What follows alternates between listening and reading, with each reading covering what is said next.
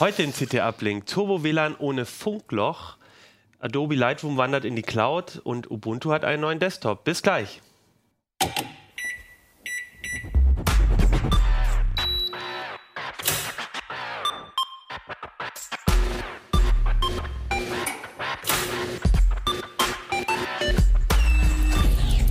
CT Uplink. Hey, herzlich willkommen. Mein Name ist Achim Bartschok und meine CT heute ist die Nummer 23. Über die spreche ich heute mit drei Gästen und zwar mit André Kramer aus dem Ressort Software und Internet.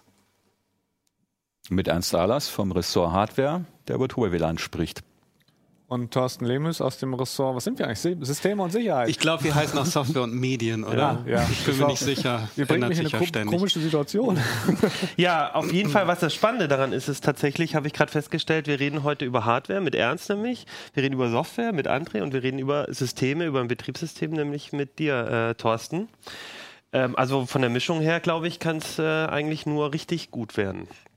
Äh, wir fangen mal an mit den Mesh-WLAN-Systemen, weil da gibt es schön auch was zu zeigen. Ähm, Ernst, du hast ähm, da mehrere getestet, fünf, sechs, sieben Stück, glaube ich. Oh, neun Kits waren es insgesamt. Neun sogar, oh Gott. Und im nächsten Heft kommt das zehnte. Ah, okay, also neun Systeme und Mesh-WLAN ist was, ja, relativ Neues. Auf jeden Fall reden alle darüber. Und ähm, ich habe mich so ein bisschen gefragt, bevor ich an das Thema ran bin, einen Repeater gab es ja auch vorher schon. Was ist jetzt eigentlich wirklich das Neue an diesen Systemen?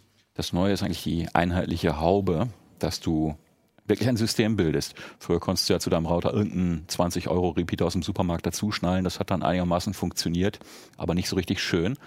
Und letztes Jahr im Herbst ging das los mit den ersten sogenannten Mesh-Systemen, wo du halt ein Gerät hast, das wird Router, und andere Geräte, die sehen genauso aus, die werden ein Repeater. Heißt natürlich, du kannst entweder das vorhandene Netz ergänzen oder ersetzen. Das will man aber nicht immer, da kommen wir später zu. Äh, neu ist aber, dass du alles über eine App oder eine Browseroberfläche verwaltest und das Ganze auch wirklich als System funktioniert. Das heißt, wenn du mit einem Smartphone durch die Gegend läufst und einen Skype-Call führst, funktioniert das Roaming besser als früher mit den alten Lösungen. Das kann man belegen, einigermaßen, aber in diesem Test hat man noch keine Methode gefunden, wie man das so richtig knallhart macht. Deswegen haben wir drauf geguckt, was können die Systeme, was bieten die Geräte den Clients überhaupt an.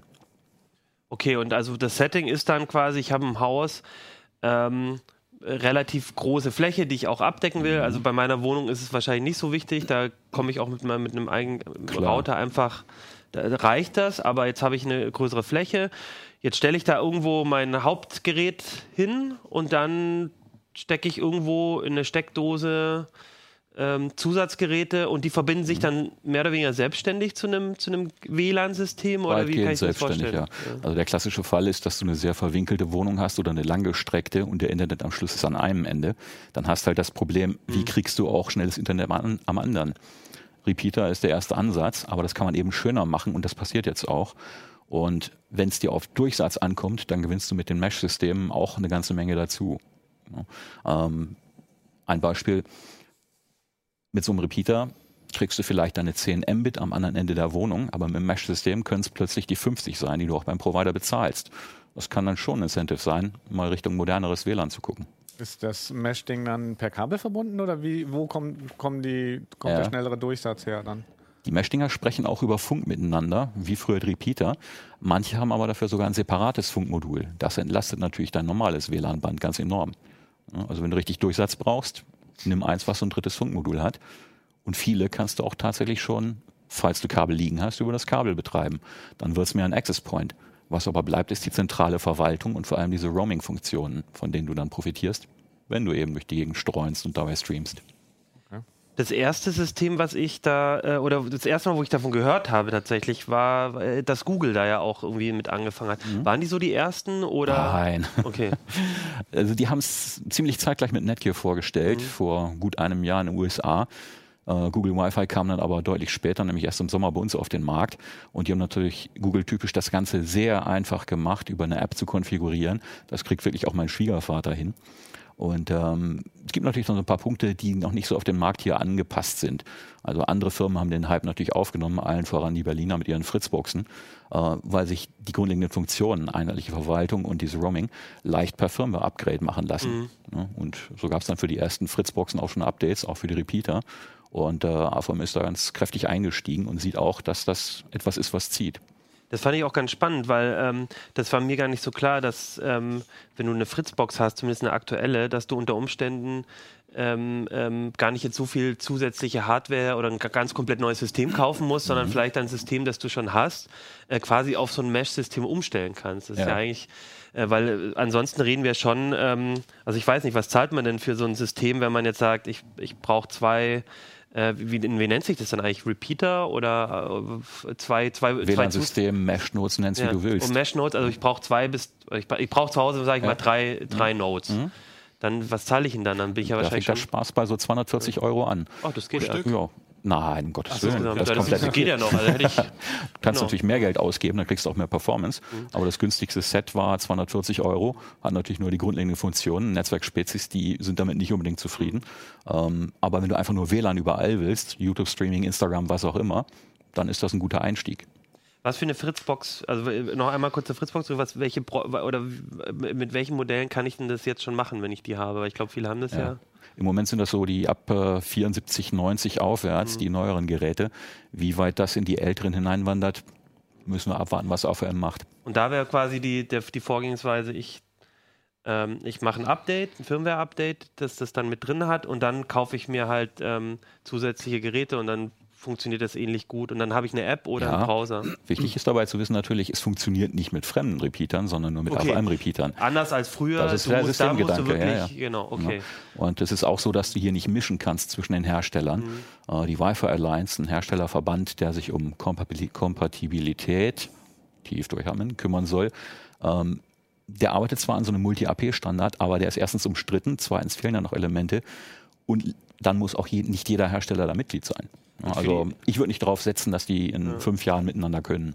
Für den Hersteller ist es ja auch eine interessante Geschichte, weil der musste ja früher, also den Repeater hat er nicht unbedingt verkauft, den habe ich mir dann irgendwie bei Amazon den günstigsten geholt.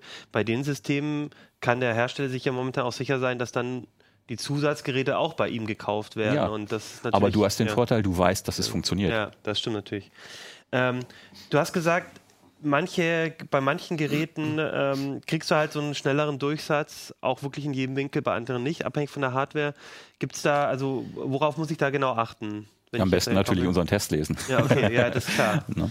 Ähm, Aber was sind so da, also die, die, was, was steht da auf der Packung drauf, wo Also, ich da schon meine Orientierung wenn du eine Fritzbox hast, dann hast du im Grunde gar keinen Grund, irgendwas anderes als einen Fritz Repeater in Erwägung zu ziehen, wenn du einen kaufen musst. Wenn du schon einen hast, fein. Machst du einfach Firmware-Upgrade, bist fein raus. Ähm, ich würde mir auch gut überlegen, ob ich die ersetze, weil die Routerfunktionen, die ich in den anderen Geräten gefunden habe, die waren bei weitem nicht so ausgefeilt. Okay. Gut, das braucht nicht jeder. Und man kann natürlich auch immer so ein Mesh-System hinter eine Fritzbox hängen. Das gibt aber wieder andere Netzeffekte, Routerkaskade, Double Nut, was man vielleicht vermeiden möchte. Das würde heißen, ich habe die Fritzbox und dann hole ich mir Google Wi-Fi und lasse das quasi über die Kannst Fritzbox rüberlaufen. Kannst du machen. Aber damit muss ich dann halt auch genau darauf achten, wie ich, wie ich den Verkehr da Ja, quasi regle. mittlerweile hat Google Wi-Fi ja auch gelernt, IPv6 weiterzuleiten. Das ging vor einem guten halben Jahr noch nicht. Ähm, eine andere Sache ist zum Beispiel dieses IPTV, was die Telekom anbietet. Wenn du also Live-Fernsehen über deine DSL-Leitung beziehst, dann äh, geht das nicht unbedingt durch solche Geräte durch. Und das leiten die nicht weiter, nicht alle. Oder wenn dann vielleicht im WLAN so schlecht, dass das Bild einfach Grütze ist. Kann man besser machen. Gibt's Gibt es denn noch so andere Sachen, wo ich, äh, wo vielleicht im Mesh-WLAN nicht so gut geht? Also, äh, wenn ich jetzt eine Fritzbox update und Mesh-WLAN mache, fehlen mir danach Sachen? Gibt es dann irgendwelche Funktionen, die vielleicht äh, in einem Mesh-WLAN nicht möglich sind? Oder ist das. Also zumindest bei den Fritzboxen und Fritz-Repeatern wäre das was Neues, denn äh, die werfen eigentlich keine Sachen ab, die sie mal geleistet Okay. haben. Dann würden die Kunden zu Recht protestieren. und, und bei anderen Systemen auch. Also, du, ich habe im Prinzip denselben Funktionsumfang logischerweise wie bei, beim ganz normalen WLAN auch. ja, oder? aber wie gesagt, es gibt Ausnahmen. Ja, also also- IPv6 hat längst genau. noch nicht jeder begriffen. Wenn du zum Beispiel eine WG hast und machst eine Routerkaskade auf Deutsch, einen Anschluss für alle und jeder kriegt nochmal sein eigenes kleines Netz, Mhm. das funktioniert nicht unbedingt mit allen. okay. Wie sieht denn eigentlich so ein Mesh-Knoten aus? Das Oh, große mal- ist wahrscheinlich der Router jetzt. Ja, Google Wi-Fi ist schön kompakt, das mag man sich in die Wohnung stellen. also, da, Haben wir eine Detailkamera, Johannes? also da sieht der. Mal den, das ist jetzt so ein Google Ja, Node, ja? auch Nimm mal so ein VLOP dazu. Das Ja, ist, ist dann schon ein bisschen auffälliger designt und es gibt natürlich noch größere. Die Orbis, die sehen ein bisschen aus wie eine Blumenvase, meinte mein Schreibtischnachbar. Aber das sind jetzt nur Mesh-Knoten, das heißt, die brauchen dann noch Ja, von das sind beides. Achso, das sind beides gleichzeitig. Du hast hier unten eben zwei Netzwerkanschlüsse. Einer geht zum alten Router oder DSL-Modem, der andere hat ein internes Netz. Ach so. Sieht hier genauso aus übrigens. Das ist übrigens noch so ein Punkt. Wir halten Noch die so ein Dinger Punkt, und, ah, doch, jetzt. hier. also ich weiß nicht, ob man da was sieht, aber Ja. das ist jetzt unten von dem. Also diese ganzen Kits sind übrigens welche, die kein Modem integriert haben. Wenn du also einen DSL-Anschluss hast, brauchst du entweder ein externes Modem Okay. oder eine vorhandene Fritzbox oder sowas. Und was ist das kleinere hier? Ist das bei Fritz, äh, bei Das AVM da ist- irgendwie kleiner? Das ist der oder? Repeater von AVM. Ach so. Ne, Der sieht aus wie immer, kommt in die Steckdose. Das Rot muss man nicht mögen, es fällt halt auf einer weißen Raufaser ziemlich auf. Aber das ist ja schon mit den neuen Fritzboxen ein bisschen besser geworden. Aber der kann dann auch als Mesh-Knoten arbeiten, Ja, oder? Ah, das macht er. Ne? Ähm, der links ist hier, das ist einer von denen, die übrigens ein drittes WLAN-Modul haben. Ähm, das merkst du dann schon deutlich, wenn du wirklich so über die Kette ganz nach hinten Ja. willst. Das heißt, der redet mit dem einen Modul Auf einem mit der reservierten Station Kanal, und mit dem so anderen mit dem genau. nächsten Knoten. jetzt aber mal doof ja. gefragt, wieso drei? Du brauchst ja zwei Bänder schon mal fürs normale so, WLAN, ah, okay. 2,45. Ach so, okay, ja. Und dann Du noch. hast da vielleicht auch einen modernen Client, der kriegt auf 5 Gigahertz deutlich mehr Speed als auf 2,4. Und dann möchtest du natürlich auch schnell weiterleiten können. Okay, ja. also ein zweites 5 Gigahertz Modul. Das heißt, äh, die Mesh-Geräte sind typischerweise über 5 GHz verbunden. Weil das wahrscheinlich Ja. mehr Performance Ja. Okay. Es sei denn, die stehen so weit auseinander, was auch schlecht ist, dass die untereinander schon keine gute Verbindung haben. Dafür möchte man sorgen. Und eine Idee beim Mesh ist auch, dass du halt deine Wohnung mit den Dingern flutest. Ne? Dann hast du halt überall, wo du es haben möchtest, einen schnellen Hotspot. Aber man kann ja auch, also man kann jetzt natürlich in jedes Zimmer einen hinstellen, aber es gibt ja auch durchaus wahrscheinlich Tricks, wo man die, äh, also wie man das macht, ohne dass man, also dass man auch alle Zimmer hinbekommt, ohne dass man jetzt für jedes Zimmer einen eigenen Repeater macht. Ja, worauf, worauf muss man da achten so? Auch beim Mesh gilt erstmal, bau die Knoten so auf, dass sie deine Wohnung gut abdecken. Ne? Also sie hinter ein Aquarium zu stellen und dann zu hoffen, dass das WLAN im Zimmer gegenüber noch gut ist, eher nicht. Also Positionierung schon mal grundsätzlich. Und dann gucken, wo stellst du schlauer. Aber die Fische immer doch gut, auch schnell gut für die WLAN. Kühlung zumindest. Ne? Ähm, also dann auf jeden Fall immer eine gute Position schon mal für den ersten Knoten suchen und dann auch für die anderen. Ne? Dann brauchst du vielleicht nicht fünf, sondern nur drei für eine große Wohnung. Kann man das ähm, auch über die, äh, weil du hast gesagt, gibt es eine App oder ein Browser, kann man das so ein bisschen darüber auch sich angucken, wie, ob die gut verteilt Ja, sind? na klar. Diese Apps, die helfen dir bei der Position, die sagen dir, stehen die zu nah beieinander, stehen sie zu weit auseinander. Und du kannst dann einfach auch mal so einen Live-Test machen, was geht da wirklich durch die Verbindung durch. Ne? Da kannst du schon ein bisschen optimieren. Und es gilt der alte Rat. Und manchmal reicht schon ein bisschen drehen, um die Geschwindigkeit zu verdoppeln. Einfach ein bisschen probieren. Das wird mit Menschen nicht anders. Das kennen wir auch von den, ich kenne das immer von den Smartphone-Tests, dass man manchmal wirklich nur den, das macht es auch immer sehr schwierig, weil äh, eine kleine Veränderung schon und die Smartphones haben ja auch eine Ausrichtung, dann kann das ja schon wieder ganz klar. anders machen. Oder du hast die Antenne mit der Hand. Oh, äh, Fernsehantennen, wunderschön. Und dann funktioniert es aber nur, solange du daneben stehst. Benutzt da wirklich noch jemand DVB-T? Früher mal. Dann haben sie es mir abgeschaltet. Ja.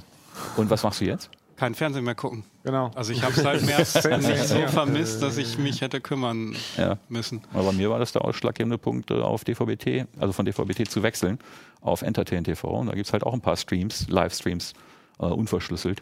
Mehr brauche ich nicht.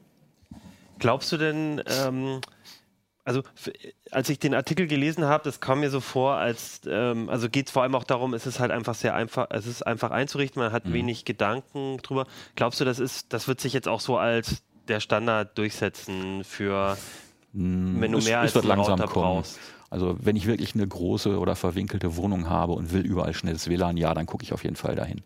Aber den meisten Leuten reicht ja schon, wenn sie einfach nur ein bisschen streamen, twittern, was auch immer Mhm. können. Dafür brauchst du nicht in der letzten Ecke 50 Mbit, da reichen auch 5. Ne? Ist deine Entscheidung, was willst du? Weil ein bisschen teurer als jetzt einfach nochmal irgendwo, weil man im Arbeitszimmer, äh, weil man irgendwie im, ja, im Arbeitszimmer jetzt irgendwie gar keinen WLAN hat, dann dort einen Repeater in der Nähe nochmal aufzustellen, reicht dann vielleicht doch manchmal aus und sagt, dann zahle ich lieber nur die, was weiß nicht, Na 20, klar. 30 Euro mehr. Das sind ja auch die Erwartungen, die du hast. Ist das für dich wirklich ein Kabelersatz? Willst du darüber ständig deine dicken Image-Backups Ja. machen oder willst du einfach nur Internet haben? Genau, und ähm, wobei ich halt schon sagen muss, ähm, so meine Erfahrung ist, also schon, genau, in der WG mit ein paar mehr Zimmern ähm, ist das ein Thema. Also du brauchst nicht unbedingt ein großes Haus haben. Also es geht schon sehr schnell, dass dann mal Äh, und man will dann vielleicht im, äh, im Bad auch äh, Internetradio inzwischen Ja. hören oder so. Nein. Ne? Und dann hast du auf einmal doch wieder mehr Zimmer. Die eine coole Sache bei den Anschlüssen ist ja, du kriegst auch wieder ein Kabelnetz raus. Ne? Also du könntest sogar im, im Arbeitszimmer das Ding Rechner dranhängen per Kabel, und dann ja. den Rechner noch direkt dranhängen. Entlastet natürlich auch wieder Aber das das ist aber auch WLAN. nicht bei allen so, ne? Das hängt dann auch ein bisschen Doch, eigentlich ab. bei allen, ja, bei fast allen. Einen habe ich jetzt mal im Karton gelassen. Äh, Es gibt tatsächlich so Nodes, die haben dann keinen LAN-Anschluss, aber es ist die Ausnahme. Weil das ist ja vielleicht auch noch eine Größenfrage. Also je kleiner die sind, desto unauffälliger Mhm. sind sie natürlich in der Wohnung. Na klar. Ich habe mir letztens überlegt, dass, äh, ich meine, Google und Amazon, die machen ja alle auch inzwischen ihre Sprachassistenten und so. Also ich glaube, als nächstes kommt, dass so ein Node, so ein Mesh-WLAN-Node äh, gleichzeitig dann Würde ich, Sprachassistenz würde ich und, nicht ausschließen. und, und, und Lautsprecher noch ist. Also und dann hast da noch ein Mikrofon ja. mit reinzustecken, ist ja nun wirklich kein Problem. Gut, gibt es äh, sonst noch irgendwas, was, was, was du den Leuten mitgeben würdest, was, was bei- man drauf achten muss beim Kauf? Oder? Ja, logisch, Infrastruktur kostet in der. Anschaffung, aber auch im Betrieb. Ne? Was ich gesehen habe und was mich gewundert hat, ist, da, dass es da Geräte gibt, die tatsächlich enorm Strom saufen. Okay. Da kann man noch ein bisschen optimieren. Ne, Aber so die kleinen Sachen wie Google Wi-Fi oder so, die sind dann doch erträglich sparsam. Da zahlst du eigentlich für den Strom nicht viel mehr als für einen normalen Repeater. Schalten die sich denn nicht ab, wenn irgendwie da in dem Bereich gerade keiner verbunden ist oder, oder in Stromsparmodus oder irgendwie runter in der Geschwindigkeit? Kann man konfigurieren, so, das aber, ist äh, aber das es ist. Infrastruktur. Will man das? Ja, ich meine, Du weißt doch heute nicht, ob du morgen Nacht um drei das WLAN nee, ich brauchst. will das ja nicht konfigurieren, aber ich meine, das Ding kann doch erkennen, dass gerade nichts verbunden ist und schaltet sich dann auf einen langsamen Modus und wenn sich hier ein Gerät damit verbindet, dann Mhm. kann er doch sagen, oh, jetzt schalte ich aber hoch auf, auf Durchsatz. Das kann doch automatisch funktionieren, dann muss ich doch nicht mit der Hand beigehen eigentlich. Nö, brauchst du auch nicht. Aber, der, Tun du sie hast- aber nicht. Also der Bedarf ist eh schon so gering. Bei den guten Geräten hast du drei Watt mal gerade. Da sparst du nicht mehr viel. Okay. Gut, dann würde ich sagen, ähm, der, der Rest, also wie gesagt, das ist auch alle- allein, das muss ich jetzt mal hier zeigen, allein hier Tabelle, äh, fast zwei Seiten mit allen Funktionen, also da kann man sich, glaube ich, schön ein bisschen reinfuchsen äh, und, und es gibt halt viele Besonderheiten, wo man mal, glaube ich, ganz gut durchgucken kann, äh, welches, welches System ich brauche, aber ich glaube, selbst wenn man wenn man jetzt nur eine Ecke hat oder so, ich meine, letztendlich ist es auch eine Investition in die Zukunft. Wenn man dann doch mal umzieht und so, hat man halt ein System, das funktioniert. Auch noch, glaube ich, ich glaube, das ist auch relativ zukunftssicher. Also ich glaube, da wird man auch noch in drei Jahren seinen Spaß mit haben. Auf jeden Fall. Und dann, und Und du musst da nicht mit drei anfangen, du kannst auch mit zwei anfangen Ja, und später genau. einen dazu kaufen. Wie gesagt, System. Gut, dann würde ich sagen, danke Ernst für den Einblick. Kommen wir vom, von der Hardware zur Software. Software. Genau. äh, und ich fand das Thema total interessant und habe deswegen auch vorgeschlagen, dass wir das im, im Uplink machen, weil es um eigentlich um eine meiner Lieblingsanwendungen gibt oder eine der wenigen Anwendungen, die ich wirklich noch äh, Geld bezahle auch und, und viel benutze, nämlich Adobe Lightroom, ähm, Fotoverwaltungssoftware. Und was neu ist oder was jetzt gerade sich geändert hat, ähm, Adobe hat so ein bisschen das System umgestellt, die eigentliche Software, Lightroom Software, ähm, oder die, die- heißt jetzt Classic, gibt es weiterhin und es gibt jetzt aber so eine Cloud-Lösung. Und da haben sich viele Nutzer auch bei uns im Forum auf Heise Online gefragt, ähm, oh Gott, ähm, was passiert jetzt mit Lightroom? Ich, äh, funktioniert Wir das noch mit meinem Use haben noch Case? ganz so? andere Formulierungen gefunden. Ich sage das jetzt sehr, sehr nett. Ja, ist das denn wirklich so ein großer, so ein großer ähm, Konzeptwechsel, äh, wie, wie viele da befürchten? Ja, also, ich meine, erstmal finde ich, ist es ja, also man muss erstmal viel erklären. Ne? Lightroom CC äh, hat jetzt zehn Jahre lang, äh, zehn Jahre lang hat Adobe gesagt, das ist der heiße Scheiß und verwaltet und bearbeitet eure Bilder mit Lightroom CC.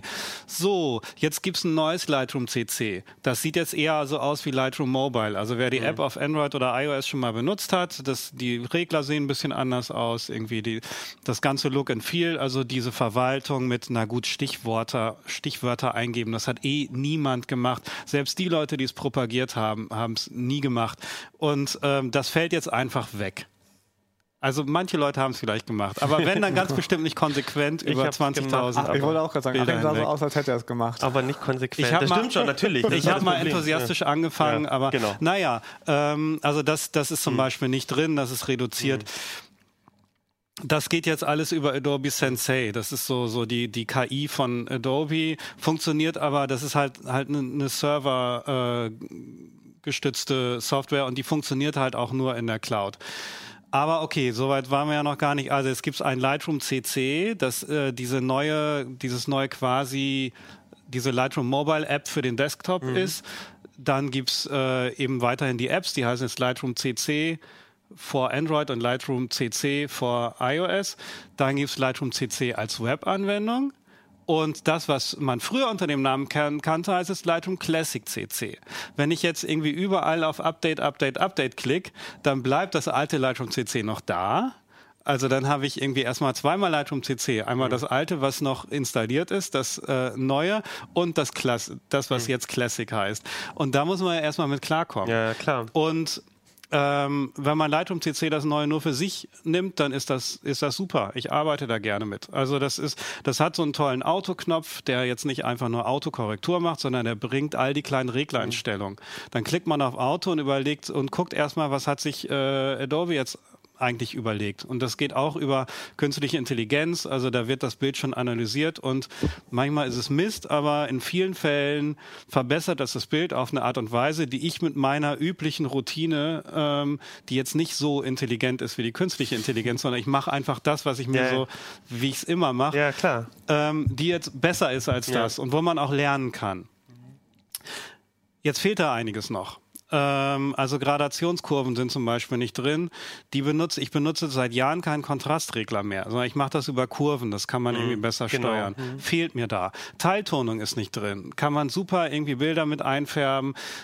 Fehlt mir da auch. Also ähm, es ist jetzt, also so ein paar zentrale Funktionen sind in dem neuen Lightroom CC noch nicht drin. Die kommen garantiert bald, aber deswegen ist jetzt so, so, okay, ab jetzt benutze ich nur noch das, ist irgendwie, funktioniert nicht. Also benutze ich das alte auch noch. Das heißt, du, also diesen Use Case habe ich auch. Das heißt, du hast jetzt beide Anwendungen Genau. und hast in beiden interessante, coole Sachen. Das Ja. eine geht eben schnell mal im Bild schön machen und das andere ist halt ein bisschen so diese tiefere auf Verwaltung und Sachen noch in der alten. Das heißt, du musst aber beide parallel benutzen. Ja. Das finde ich halt relativ Das ist schwierig. gerade das Doofe. Ja, ne? ja. Jetzt, äh, ich habe jetzt also zum Beispiel, ich habe bei einer Party von einem Freund am Wochenende Fotos gemacht, Halloween, alle Kostüme und so.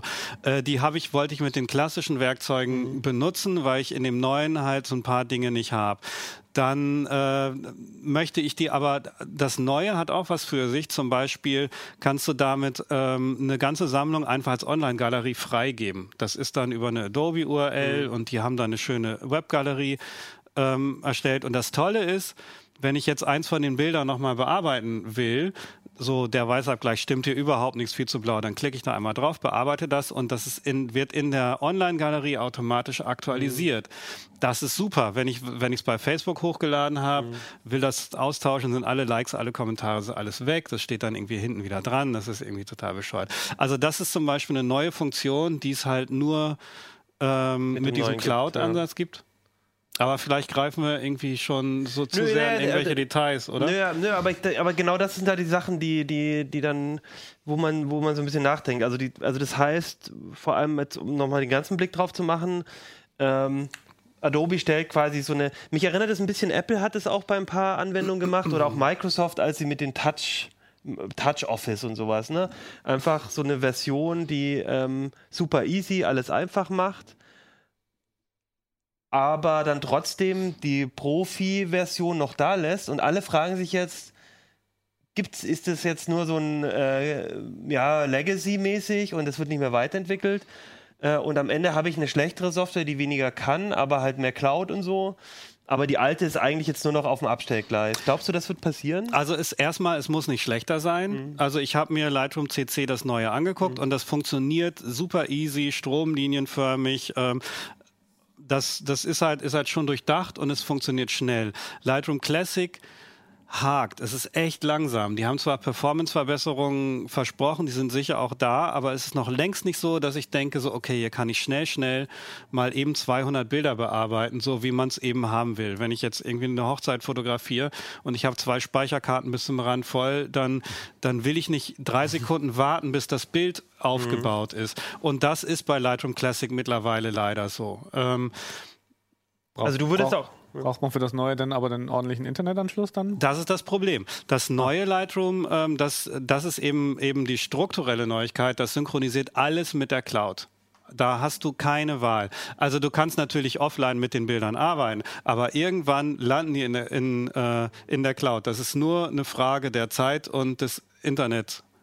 Zugangs. Also Aber sag mal, wie kann ich denn da das Recht anderer an ihrem eigenen Bild wahren?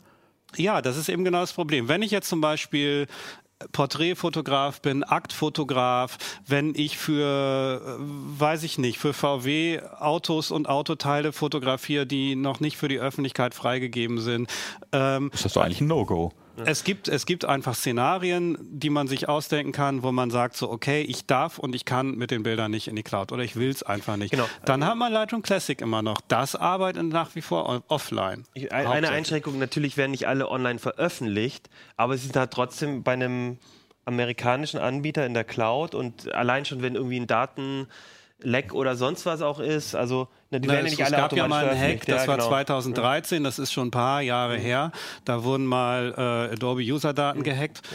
Man muss 38 aber auch täglich damit rechnen. Wir hatten ja auch die schöne Crack-Überraschung beim Mesh-WLAN. Kann halt passieren. Genau. Ne? Ich wollte Also- bloß zur Einschränkung sagen, also es ist jetzt nicht so, dass alle Bilder öffentlich äh, im Netz gepublished werden, aber sie sind halt trotzdem im Netz Außerhalb meiner und Reichweite. außerhalb Reichweite. Im und, Zweifel wendet ja. sich der Kunde aber an mich. Ja, und stell mal vor, du hast hier irgendwie äh, unter NDA, äh, also Mhm. unter, ähm, also du kriegst Sachen vorab, Testgeräte, Ja, ja, kannst klar. sie testen, macht, dann macht unsere Fotografin äh, irgendwie die Fotos und dann sind die in der Cloud. Also das, ne, ist eigentlich Gut, also ich habe das halt, ich Ja. habe halt Adobe dazu auch befragt und deren Position ist, Lightroom CC ist ähm, für Gelegenheitsanwender, für Hobby- und Urlaubsfotografie und Lightroom Classic soll nicht heißen, das ist die klassische Software, sondern das ist der klassische Workflow. Also Studiofotografen sollen dann weiter damit arbeiten. Also ich habe eingangs schon gesagt, wenn unser Fotograf hier nebenan, der irgendwie, äh, keine Ahnung, 50 Bilder am Tag macht oder vielleicht 200 und nur 50 benutzt, wenn das alles in die Cloud wandert, dafür gibt es überhaupt keinen Grund. Und ähm, da, das muss man ja alles bezahlen. Also ein Terabyte gibt's dazu, zu diesem klassischen Foto-Abo. Dafür fällt das äh, klassische Lightroom und Photoshop allerdings auch raus. Also für 11,89 bekam ich vorher Lightroom und Photoshop und 20 Gigabyte. Jetzt bekomme ich ein Terabyte, aber nur noch das neue Lightroom. Und wenn ich Photoshop und Lightroom Classic dazu haben will, bezahle ich halt das Doppelte, also 23 noch was. Oder ich nehme nur Lightroom Classic und Photoshop, dann bezahle ich weiter 11,89. Aber dann habe ich eben nicht den Cloud-Speicher, den ich dazu brauche. Und jedes weitere Terabyte kostet, glaube ich, einen Zehner oder so. Im Monat. Ja, also Ja, wobei ja. bei den Preisen bin ich mir jetzt nicht Ja. sicher. Vielleicht Aber genau, aber, Aber du hast halt Monat, genau, genau.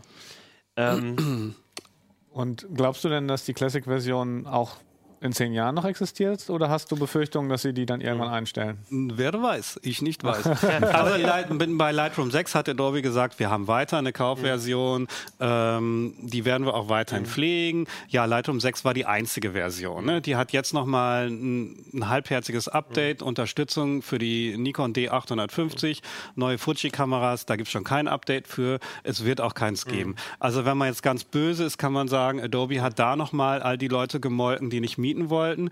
Naja, und die können jetzt halt die veraltete Software kaufen oder es halt bleiben lassen. Und so könnte es mit Lightroom Classic Also das ist, glaube ich, die. Befürchtung von vielen Leuten, weil genau, um das nochmal zu erklären, was du gesagt hast, eine Besonderheit, die ja schon länger auch ist, ist, früher konntest du Lightroom einfach kaufen, dann hast du die Software und es gibt es auch immer noch, aber die Software wird, obwohl äh, Adobe gesagt hat, wir pflegen auch diese Kaufversion weiter, die wird eigentlich nur halbherzig gepflegt. Alles, aller Input ist jetzt auf die äh, Abo-Modell-Software, wie ja bei vielen Herstellern, ne? 10 Euro im Monat gib uns und dann darfst du unsere Software nutzen. Und jetzt kommt der nächste Schritt und alle Nutzer oder viele Nutzer sagen natürlich, ist das, wird das jetzt genauso laufen? Die wollen eigentlich, dass alle meine Bilder in der Cloud sind. Muss man mal gucken. Gibt es denn, äh, wenn, wenn du jetzt sagst, wenn jetzt jemand sagt, oh, das ist mir jetzt alles zu, zu unsicher oder ich habe da keine Lust mehr auf diese Adobe-Politik, gibt es denn überhaupt Alternativen zu, zu, zu Lightroom? Ja, die gibt's schon, aber das Problem ist halt, ähm, naja, das geht ja auch mit einer gewissen Gewöhnung einher. Und wenn ich mich jetzt an Lightroom zehn Jahre lang gewöhnt Ja, habe, klar, dann, okay. also zum Beispiel Phase One, das ist ein dänischer Hersteller von Mittelformatkameras, von richtig großen Maschinen für 10.000 Euro.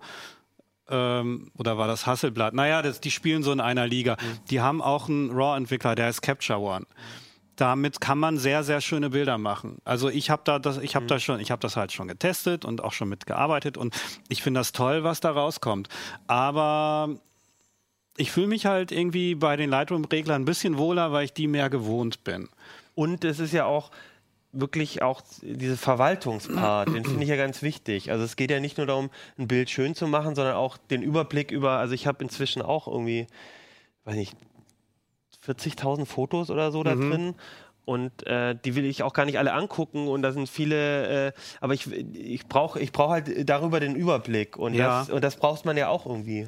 Gut, da braucht, also ich persönlich brauche da irgendwie ähm, eine schnelle Möglichkeit, die zu bewerten. Mehr Okay. brauche ich eigentlich Okay. nicht. Weil ich vergebe meine Sternchen, dann filter ich nach alles, was zwei Sterne aufwärts hat und dann, dann ist das gut. Alles andere mache ich mit Ordnern. Also Okay, hm. Gesichtserkennung und so Geotagging mache ich echt nur zum Spaß. Also dann das, beziehungsweise da, da fließt viel Arbeit rein, das alles irgendwie, das System aufzubauen, aber dann gucke ich nie irgendwie, ich will jetzt alle Bilder von Achim sehen. Also, oder Ich habe noch eine Frage zu dem Cloud-Thema. Welche Backup-Optionen für lokales Backup gibt es da überhaupt? Was passiert, wenn Adobe sich entscheidet, wir müssen die Leitung kappen, weil wir gesetzlich dazu gezwungen werden? Naja, gut, okay, ich würde mich nicht darauf verlassen, dass die Bilder ähm, in der Cloud schon irgendwie. Ähm, naja, das, also ich würde mich da immer selbst drum kümmern. Also wenn man zum Beispiel mein, A- sein Abo kündigt, dann halten die die die Daten noch, ich glaube, ein Jahr vor und dann werden die gelöscht. Ne? Also Aber ich glaube, es ist ja auch so, ähm, dass grundsätzlich alles, was in der Cloud ist, erstmal auch mit deinem lokalen Client dann synchronisiert wird, oder? Also wenn ich jetzt dieses neue CC auf meinem Rechner habe, werden eh schon mal alle auf deinem Rechner auch lokal vorbehalten oder runtergeladen. Ja, naja, das, das sind zwei Und dann kann verschiedene ich ja von Dinge. dort wieder backuppen. Das sind zwei, also wenn ich, ich, wenn ich zum Beispiel meine Kamera, klar, ne, ich mache Bilder mit meiner Kamera, ich stecke die Speicherkarte ein, ich kopiere das auf den PC, dann sind sie eh schon mal da. Ähm, und dann werden die irgendwann mit der Cloud synchronisiert. Anders ist es, wenn ich jetzt mit meinem Smartphone Bilder mache. Ah, okay. Hm. Die landen dann in der Cloud-Bibliothek, aber nicht zwangsläufig auch auf meinem, auf meinem PC. Umgekehrt das, werden auch nicht alle Bilder, die ich äh, auf dem PC von der Kamera importiert habe, aufs Smartphone runtergeladen. Das wäre auch bescheuert. Nee, ja. Ja, klar. Das kannst du so einstellen, dass es synchronisiert wird, aber ähm, Okay, also da das muss heißt, man sich ja. schon selbst drum kümmern. Ja, das also ist natürlich auch nochmal ein Thema. Also das, viele denken ja, die Cloud ist ja mein Backup, aber das ist Nein. ein ganz gefährlicher Gerade äh, nicht. Trugschluss, ja. Puh, ja, ich hoffe, wir haben so ein bisschen mehr. Ähm, achso, nee, eine Frage habe ich noch. Und zwar, ähm, das habe ich mich noch gefragt. Äh, Lightroom eignet sich jetzt auch dadurch, dass Fotoverwaltung, da gibt's, schmeißt man alles rein, so irgendwie, um, um so einen Weg zu gehen in die Cloud. Ähm, ich habe mich gefragt, meinst du, Adobe hat so in der längeren Timeline auch so die Idee, ähm, weil eigentlich ist das Modell ja auch mit den Mieten sehr schön und alles in die Cloud, dann haben wir ja auch relativ viel Zugriff drauf und, und da kann ich KI drüber laufen lassen, dass die sowas auch mit Photoshop, mit InDesign, mit anderen Produkten von Adobe eigentlich in der, lang, in der langfristigen Planung auch so sehen? Also ich habe mich, ich habe die gefragt, warum macht ihr das denn jetzt alles neu? Lightroom ist doch schön. Und da haben die mir gesagt, ja, aber Lightroom ist auch zehn Jahre alt. Und da habe ich gesagt, ja, also Photoshop ist fast 30 Jahre alt. Also und und da machen die überhaupt keine Anstalten. Also Okay. und ich ich, ich weiß es nicht. Ich glaube, weil dieses ganze RAW-Thema noch relativ jung ist. Ich meine, zehn Jahre hm, ist jetzt auch nicht wenig, aber ähm, naja, da fällt es denen leichter, das irgendwie neu zu erfinden. Und ähm, das ist halt auch. Ich habe da keine, ich kann da nur rumspekulieren, ich habe Ja. da keine richtige Antwort Okay. drauf. Photoshop ändert sich nicht. Das ist irgendwie seit 30 Jahren fest etabliert. Das ist mittlerweile so wie, keine Ahnung, so wie Cebe, Drucker und Faxgeräte. Die bleiben einfach so. Ein Faxgerät Okay. bleibt immer ein Faxgerät. Ja, das ist halt, ich glaube, aber wie gesagt, also das, ich glaube, langfristig muss man beobachten, weil ich glaube, was, was man hier auch sieht, ist halt generell ein Thema, finde ich, in der Softwarebranche. Also wir haben halt so zwei Sachen, die ich, ja, also die schon so, so, so viel verändern. Das eine ist halt so dieses App-Modell, dass halt du Sachen kostenlos anbietest und dann halt In-App-Purchases machst. Und das merkt man, finde ich, auch bei Desktop-Software, fangen so Sachen schon an. Und das andere ist eben ähm, Preismodelle eher äh, mieten statt kaufen. Dann gibt es auch wieder Gegenbewegung, aber im Prinzip alle fangen da so an. Office, ne, äh, Microsoft, Adobe und und, und, und dieses Cloud-Thema, vielleicht so als drittes noch. Ne? Wie, wie, es macht es halt auch einfach. Wir hatten es ja mit dem Mesh-WLANs. Das Schöne an dem Mesh-WLANs ist, du musst nicht viel drüber nachdenken. Und das Schöne an, an, an so einer Mobile, äh, an so einer Cloud-Lösung ist natürlich auch, du wirfst alles hin und dann wird es alles synchronisiert und im Idealfall ist alles gut. Aber es sind natürlich schon Sachen, die ganz stark verändern, wie wir mit Software umgehen, was uns wirklich gehört und was mit meinem Content passiert, nämlich zum Beispiel den Fotos. Ja, mich Ja. würde auch interessieren, wie dann eben, ähm, wie dann die Kunden damit umgehen, Ja. ne? also die Nutzer, weil, also das, das, ich finde es witzig, es ist halt keine Demokratie, ne? Also ähm, die, ich meine, die, die kriegen ja auch das Geld, die leben ja von den Kunden, aber wir sagen so, so ja, wir machen jetzt ein Mietsystem, das wird für euch teurer, wir machen es trotzdem. Und dann, dann gibt es so einige, die meckern und irgendwann sind dann alle drauf Er gibt schon eingeschränkt. gern die Arbeit auf, die er investiert hat in die Fotobewertung. Ja, diese, diese Unternehmen haben in gewisser Weise alle zu viel Macht, dass sie Ja. einem das sozusagen aufdrücken kann, weil es keine Alternativen Aber zum, also es gibt ja zum Beispiel, es gibt Capture One, da haben wir schon, schon drüber gesprochen. Dann gibt es auch ein paar Open Source Lösungen, irgendwie Raw Therapy, gut, okay. Das kommt jetzt tatsächlich überhaupt nicht ran an das, was ich mit den anderen beiden machen kann.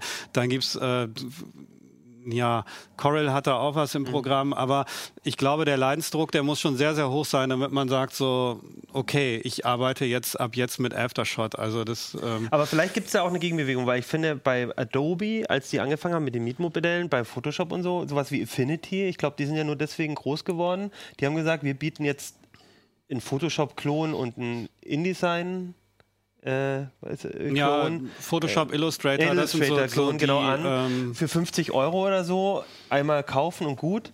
Und vielleicht gibt es auch eine Gegenbewegung da. Aber ich, also ich finde das sehr spannend, weil im Softwaremarkt, da verändert sich gerade schon sehr viel und so richtig toll finde ich es eigentlich nicht, dass man jetzt alles nur noch mietet und so eine Flatrate für Software heißt halt auch immer, ich kaufe die einmal und dann habe ich sie aber nicht für immer. Im Open Source Bereich passiert es nicht. Naja, zumindest nicht ganz so.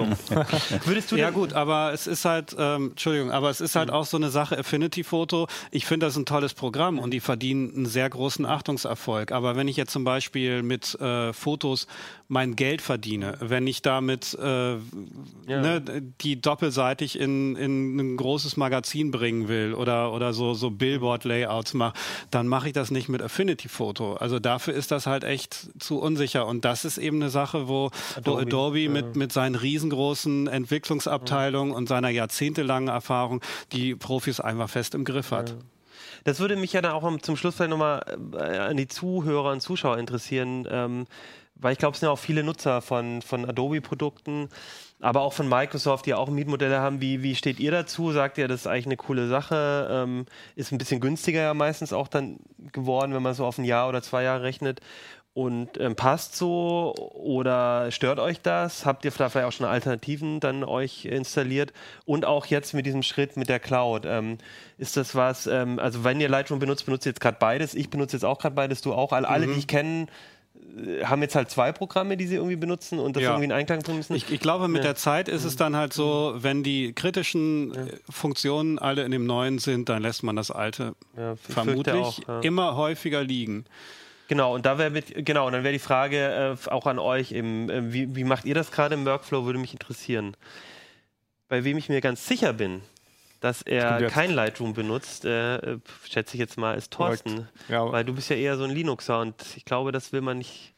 Ja, es, äh, es gibt aber natürlich auch Linuxer, die Ja. viel fotografieren, wobei ich habe ähm, im, im Batman-Verein, einen, hat mir einer erzählt, dass er tatsächlich, der ist Windows-Nutzer und Mhm. der benutzt eben dieses Raw Ther- Therapy, oder wie heißt das? Dann in der Ubuntu VM, weil das irgendwas besser macht äh, Um als, als da. Oder vielleicht wollte er auch für Lightroom nicht bezahlen oder ich weiß nicht genau Ja. warum. Aber ich habe auch gedacht, hä, da, auf die Idee wäre ich jetzt nie gekommen. Aber Andersrum, ja. Ja, ja. Man das, ja. Genau, aber du bist nicht da wegen Fotoverwaltungssoftware, sondern wegen Ubuntu. Denn auch da ist eigentlich so eine Art ja, Ze- Zeitenwandel, find, kann man jetzt vielleicht nicht sagen, aber nicht. so, eine, so eine Umkehr von so ein paar ähm, strategischen Sachen auch. Nämlich äh, der Unity Desktop, der ja mit großem Trara auch eingeführt wurde, hat Ubuntu jetzt in der neuen Version 17.10 rausgeschmissen. ja, er ist noch dabei, aber Ja, es genau. ist jetzt ein anderer, man, kommt, man kriegt einen anderen Wenn man es installiert, dann kommt erstmal GNOME, ein Genau. guter alter Bekannter für jeden Linux-Nutzer. Ja, wobei ich bei der Wortwahl schon immer ein bisschen vorsichtig bin. Es ist halt tatsächlich wieder GNOME, was äh, benutzt wird, oder GNOME-Techniken, um genau zu sein. Aber Ubuntu hat das Ganze durchaus sehr stark modifiziert, damit der neue Desktop eher so wieder wie, das, wie der alte, wie das Unity aussieht. Und äh, im Anmeldemanager, wo man zwischen den verschiedenen Desktop-Umgebungen wählen kann, wenn man mehrere installiert hat, wird das Ganze auch Ubuntu genannt und nicht GNOME. Man kann tatsächlich was nachinstallieren, äh, um das originale GNOME zu bekommen und das sieht dann auch tatsächlich ganz anders aus. Das hat halt Vor- und Nachteile, dass sie es so Also so ein bisschen so ein Annähern, ne? Also wenn man, ich habe es ja auch bei mir dann ähm, auf meinem Ubuntu-Rechner Du warst installiert. ja einer meiner Testkandidaten. Genau, ich ich habe den Artikel gegengelesen und auch einen äh, Rechtschreibfehler nicht gefunden, habe ich gerade gemerkt. Ähm, äh, und genau, und ich habe es dann auch wirklich äh, alles so durchprobiert, was du gemacht hast, äh, was du beschrieben hast. Und äh, mir, mein Gefühl war auch zuerst, es sieht erstmal gar nicht so anders aus. Es sieht gar nicht so, so stark wie GNOME aus, auch, was man ja auch so kennt, sondern die haben schon versucht, so einen Zwischenweg zu suchen, würde ich jetzt mal sagen. Wir haben es versucht, sozusagen den Leuten, die von Unity kommen, Ja. einfach zu machen. Aber wie du schon sagst, auf den ersten Blick sieht es ziemlich ähnlich aus, aber wenn man ein bisschen mehr sich damit beschäftigt oder ein bisschen mehr mit, damit arbeitet, merkt man halt doch, dass es äh, größere Unterschiede gibt.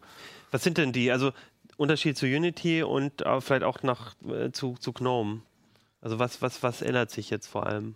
Die größten Unterschied zu Unity ist wahrscheinlich, dass die ähm, Menüs von den Anwendungen teilweise nicht mehr in den Fenstern hängen. Äh, nee, die hingen bei Unity ja oben am Bildschirmrand typischerweise. Äh, und dass die, dass das wieder verschwunden ist. Es gibt zwar am oberen Bildschirmrand manchmal noch so Einstellmöglichkeiten, aber tatsächlich ist das wieder in die Fenster verlagert, beziehungsweise bei einigen Programmen auch verschwunden. Also GNOME betreibt da etwas, das nennt sich Client-Side Decorations. Das ist dann so ähnlich wie bei äh, Chrome oder Firefox, dass praktisch die Fenster oben nicht mehr diesen Balken haben, diese Fensterleiste, sondern dass dann nur noch so ein ganz schmaler Bereich ist und da auch Bedienelemente integriert sind. Und ähm, dass da so ein, so ein Hamburger Menü ist, also mit, diesem, mit diesen drei Streifen, wie man das von Smartphone-Apps Ja. kennt. Und dadurch gewinnt man halt ein bisschen Platz in der Höhe. Und äh, der ist ja häufig rar, deswegen ist das eigentlich ganz praktisch. Äh, und das ist tatsächlich einer der auffallendsten Unterschiede, gerade zum alten Unity. Was sich sowohl bei GNOME als auch Unity geändert haben, ist, dass die Systemsteuerung ganz anders aussieht. Ähm, das, anders sortiert oder ja, das ist jetzt, ich glaube, macOS und Windows haben das auch schon, dass links am Rand so eine Seitenleiste ist, wo die verschiedenen Kategorien der Einstellmöglichkeiten sind und dass man sich da durchklicken kann. Das verschafft manchmal ein bisschen besseren Überblick. Andererseits ist es von einem zum anderen Bereich manchmal sehr weit. Also, weil einige Sachen, zum Beispiel die, die Monitoreinstellungen sind jetzt in dem Untermenü, da kommt man ähm, schlechter hin. Ähm, andererseits ist es so, wenn man sich ein bisschen mit dem Desktop auseinandersetzt, ähm, dann äh, äh, merkt man, dass die Suche viel mächtiger ist von, von diesem Gnome. Das heißt, man tippt einfach in der Suche irgendwie Display ein und landet dann direkt in der, in der äh, Systemsteuerung an einer Stelle, wo man die Mehrmonitor-Konfiguration festlegen kann. Also ich fand, ich fand die Suche ja schon bei Unity eigentlich ganz gut, weil du da auch schon relativ, ähm, ähnlich wie bei Windows, aber auch ähm, relativ viel dort drin auch findest, ne, mit den Dokumenten und so. Aber da geht es wirklich darum, auch eine, äh, irgendeine ganz spezielle Einstellung, die dann da auch über Genau. die Suche gefunden wird. Du kannst Genau. quasi sagen, irgendwas umstellen und dann kommst du nicht bloß in den Display Manager, sondern dann, also du kommst dann direkt dorthin, wo du es umstellen kannst. kommst direkt, genau. Man muss sich halt nur dran gewöhnen, tatsächlich, dass man das nicht irgendwie über die Menüs sucht, sondern dass man es einfach tatsächlich eintippt. Da ist tatsächlich dann auch irgendwie, ich habe am, am Text das Beispiel genannt, äh, ein Terminal aufmachen, da drückt man einmal die Super-Taste, die ihr alle als Windows-Taste kennt, ähm, und tippt irgendwie äh, TER ein, drückt Enter und schon ist das Terminal da. Also zumindest für Also, die so Hand. bi- also du würdest sagen, so ein bisschen von der Nutzerführung, wenn man sich mal dran gewöhnt hat, so ein bisschen schneller oder ein bisschen logischer. Genau, zum Beispiel war es auch so, bei Unity gab es ja diese eingebaute Suche, die dann online was nachgeguckt hat, deswegen war Mhm. Ja. die teilweise ein bisschen Langsam. träge. Das hat Mhm. ein anderer Kollege gesagt, dass es einfach viel schneller Ja. gibt, wenn man da was eintippt. Ähm, das sind jetzt alles eher so diese ähm, so Oberflächensachen. Es wurde ja aber auch der, sozusagen der Windows Manager oder wie nennt man das? Ich Die, hab, ähm, die- die- die- Display-Ausgabetechnik wär- wäre vielleicht Ja. ähm, äh, die richtige Bezeichnung. Also das, genau. genau. das musst du mal erklären. Also Genau, also zusammen mit dem Umstieg auf GNOME-Techniken haben die, ähm, äh, hat Ubuntu sozusagen Unterstützung auch für die Wayland Display Architecture bekommen. Das ist sozusagen ein anderer Weg, um das generierte Bild, also das zusammengesetzte Bild äh, auszugeben. Und Also das Bild aus Fenstern, Programmen, das wird- Desktop. Genau, genau. Das ist ja so, dass irgendwie zum Beispiel eine Anwendung ihr, ihr Bild zeichnet und dann äh, der Hintergrundbild und der Desktop selber, dass das alles kombiniert wird von einem sogenannten Compositor. Und der hat das sonst tatsächlich eben mit Hilfe der Grafikkarte und 3D-Befehlen gemacht und dann zusammen mit dem X-Server äh, ausgegeben über den Kernel. Und, was ist nun der schlagende Vorteil von Wayland? Und jetzt kommt's und ähm, der X-Server kann jetzt wegfallen. Das heißt, äh, dieses Wayland sorgt dafür, dass ähm, ähm, der Compositor, der das alles zusammensetzt, sozusagen die Bilder direkt bekommt von den Anwendungen und das dann sozusagen direkt rausschiebt und der X-Server nicht mehr nötig ist, weil der ist tatsächlich auch seine 30 Jahre alt. Den kenne ich sogar Ja. von damals, aus Genau. den frühen Den- 90ern. Den, den werden wir jetzt los, weil das Ding ist tatsächlich ein Riesenklotz, der mittlerweile äh, viele Funktionen enthält, die gar nicht mehr benötigt werden und der einige Designaspekte hat, die aus den 90ern waren. Das heißt, damals war 60, oder aus den 80ern teilweise noch. Ähm, damals war Sicherheit tatsächlich nicht so wichtig. Das heißt, äh, bei einem normalen Desktop, Linux-Desktop, kann sozusagen jede Anwendung, jede grafische Anwendung, äh, vereinfacht gesagt, die Tastatur- und Mauseingaben von anderen, anderen Anwendungen mitlauschen und auch die Bildausgaben abgreifen. Beziehungsweise jede Anwendung, zum Beispiel eine Browser-Extension, kann da auch sozusagen andere Eingaben äh, vornehmen, als äh, man da tatsächlich tätig. Und das ist natürlich für Banking-Trojaner, wäre das ideal. Da kann man nur froh sein, dass Linux, äh, dass dass kaum Banking-Trojaner für Linux gibt, weil denen st- steht dadurch die Tür und Tor offen. Und das ist halt tatsächlich was, was Wayland unterbindet. Das heißt, Der Name ist jetzt nicht gerade vertrauenerweckend. was? Der Name ist nicht gerade vertrauenerweckend. Wayland, Wieso? das ist doch diese Firma, die bei Alien die bösen Sachen macht. Das kann sein. Also es ist ähm, Waylon Jennings hat gute Musik gemacht, glaube Es ich. ist tatsächlich auf, einen, ähm, auf einem Ort in der Nähe von Boston, glaube ich, zurückzuführen, die Bezeichnung. Genau. Und das, Das hat- Problem mit diesen Sicherheitstechniken Ja. ist dann leider, die blockieren dann halt auch manchmal Dinge, die man gewöhnt ist. Das heißt, ähm, bisher kann, kann man halt mit jedem Programm einen Screenshot machen. Eben wie ein Banking-Trojaner das halt auch im Zweifel machen würde. Und das wird halt unterbunden. Das heißt, jetzt darf sozusagen erstmal nur äh, der Screenshot-Funktion des, äh, des Desktops einen Screenshot machen. Alles andere kriegt einfach nur ein schwarzes Bild. Und das ist noch eines der kleineren Probleme, weil durch die Sicherheitsmaßnahmen wird zum Beispiel auch als Root laufende Software unterbunden. Das heißt, man kann kein Partitionierungsprogramm, dieses ähm, äh, Gparted, was relativ bekannt ist, was der ein oder andere von, von euch vielleicht auch schon mal benutzt hat, das startet einfach nicht mehr. Es gibt dann Tricks, das hinzukriegen, aber tatsächlich ist es so, ähm, dass man auch den Desktop ähm, durchaus noch wieder so starten kann, dass er einen X-Server nutzt und Also dann funktioniert das alles. Der Weil Trick das ist, eigentlich dann immer, okay, dann starte ich halt doch einen X-Server. ja, das ist tatsächlich auch so, wenn man zum Beispiel einen Grafiktreiber einsetzt, der ähm, noch nicht mit diesem Wayland-Modus harmoniert, dann wird das auch benutzt. Das heißt, da hat man, verliert man natürlich die Sicherheit, aber das ist jetzt sozusagen ein bisschen das Henne- und Ei-Problem. Das. Übergangsthema Genau. jetzt noch. Ja. Da, dadurch, dass ähm, Ubuntu das jetzt nutzt, werden die Entwickler sozusagen langsam anfangen, sich da ihre Programme umzuschreiben, damit sie damit harmonieren. Und irgendwann wird dann die, die Unterstützung für den X-Server entfernt und ähm, dann leben wir alle in einer besseren Welt. Das ist natürlich ein bisschen hart, ja. Na, nur, nur die äh, also die wenigen Linuxer. Prozent, die Linux benutzen, ja, Der genau. Umstieg das- zu 64-Bit hat ja auch noch ein paar Jahre gedauert. Ja, ich meine, das, das sind ja auch, auch so Probleme, die hat Android zum Beispiel schon lange gelöst, aber in der Des bei Desktop Linux ist das halt sozusagen, kommt das jetzt erst. Wichtig ist bei dem ganzen Kram, das betrifft bisher sozusagen nur eben diesen Ubuntu Desktop oder diesen GNOME Wollte ich gerade Desktop, fragen.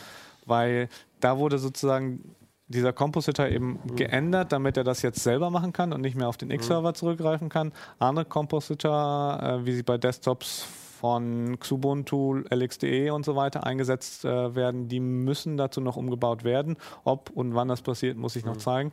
Wer da aber auch relativ weit äh, dabei ist, das sind die KDE Plasma Entwickler, die haben mittlerweile auch Wayland-Unterstützung dabei. Und die ist noch nicht ganz so alltagstauglich wie die von GNOME, aber das wird auch. Also da stehen die Zeichen einfach auch ganz klar auf. Wayland ist das, was sein muss. Einfach aus Gründen der Sicherheit und um alten, alten äh, Overhead loszuwerden, den der X-Server hat. Wobei ich, wenn du sagst alltagstauglich, ich fand schon in deinem Text klang für mich auch raus, dass es schon einem sehr oft begegnet, dass man an Probleme stößt, auch jetzt schon noch mit Ubuntu Das 17.10. hängt- Also ich hatte so das Gefühl, vielleicht wechselt man noch nicht so gleich rüber, sondern wartet vielleicht noch ein bisschen, bis mehr Software auch für Wayland angepasst ist. Wenn man, das hängt davon ab, was man mit seinem PC macht. Wenn man das Ding einfach benutzt, dann merkt man davon wahrscheinlich so gut wie nie was. Ähm, Gerade wenn man irgendwem einem, einem normalen Nutzer, der nicht irgendwie rumfummelt an der Konfigurationsdatei, was ändert, der wird davon gar nichts merken. Wenn man aber irgendwie so ein Admin ist, der irgendwie umpartitionieren will, Systemdateien in Etsy modi modifizieren will, eben mit, einem, mit dem Editor des Desktops und da, den hat man dann einfach sonst einfach per sudo als root laufen lassen und das knatscht jetzt halt. Das heißt, solche gerade erfahrenen Anwender, die trifft das Ganze eher. Okay. Also, und da gibt es aber halt auch Tipps und Wege und Tricks, äh, um, um das Ganze auch hinzukriegen. Also man kann durchaus mit dem Editor nach wie vor noch Systemdateien Mhm. ändern oder mit dem, mit dem Dateimanager irgendwo da rumfummeln. Aber dazu muss man jetzt halt einen neuen Weg nehmen und den müssen die Leute einfach lernen. Aber das ist halt im, Mhm. für die Sicherheit auch schlicht und ergreifend nötig. Also du, also dann sagst du im Prinzip äh, lieber Einfach- einfach- wechseln ausprobieren. Man kann Es ist tatsächlich standardmäßig wird Wayland genutzt und sobald man auf die Probleme kommt, ähm, kann, wenn es ein, Einzelfälle ist, dann sollte man sich vielleicht mal unter, auseinander, mit auseinandersetzen, wo es hakt. Aber wenn es größere Probleme sind, kann man auch durchaus nochmal sagen, okay, jetzt stelle ich auf diesen X-Server-Betrieb um und probiere es in einem halben Jahr mit der nächsten Version nochmal und da wird es sicherlich auch deutlich besser und deutlich runder laufen. Ähm, was mich jetzt am Ende noch mal interessiert, ist, ähm, warum, also warum Canonical, das ist ja der Ubuntu-Macher oder zumindest best, größte. Geldgeber, ja. Ja, Ähm, so nenne ich es immer. ja, äh, ähm, wa warum diese Abkehr? Ich hatte immer das Gefühl, Unity war ja auch so ein bisschen das Konzept eine Zeit lang. Wir machen jetzt auch ein Ubuntu Phone und Ubuntu geht jetzt auch ein Tablet und äh, wir machen jetzt alles Touch und Unity war so dieses Verbindungsmitglied zwischen äh, Ubuntu gibt es jetzt überall, Ubuntu Phone, weiß ich gar nicht, gibt es das überhaupt noch? Ist wird auch zumindest nicht mehr weiterentwickelt. Sozusagen Ja. eigentlich alles zusammen eingestampft worden. Und, Das war ist- tatsächlich nicht das normale Unity, es war eine neue Generation von Unity, die sozusagen eben auf, mit diesen auf, auf, auf, so, auf, ja. dem Phone, auf, dem, auf, Tablet. auf Fernsehern und Tablets und so weiter, die überall da äh, eingesetzt werden konnte. Und die war halt schon relativ weit entwickelt, aber noch nicht komplett fertig. Und auch beim Phone wurde sie aber schon benutzt. Und ähm, tatsächlich hat im April war es, glaube ich, kurz nach der letzten Version, hat, hat äh, der Ubuntu, äh, hat äh, Mark Shuttleworth von Canonical dann gesagt, okay, wir lassen das alles. Und ein Grund dafür ist tatsächlich, dass Canonical an die Börse will. Das heißt, die haben sich ihre Bücher angeguckt und geguckt, was haben wir hier für, für Projekte, die uns kein Geld einbringen, Okay. sondern nur Kosten verursachen. Und da war tatsächlich dann äh, Unity äh, eine hauseigene Entwicklung, bei der sonst kaum jemand dabei mitgemacht hat, natürlich ein großer Kostenfaktor. Und das mit dem Phone hätte, war halt auch schon, war ja durchaus schon weit gediegen. Es gab ja diese Phones, aber so ein richtiger Markterfolg war das auch nicht. Und dann haben sie einfach gesagt, okay, dann sind sie da beigegangen und haben die nicht lukrativen Sachen einfach dann gestrichen.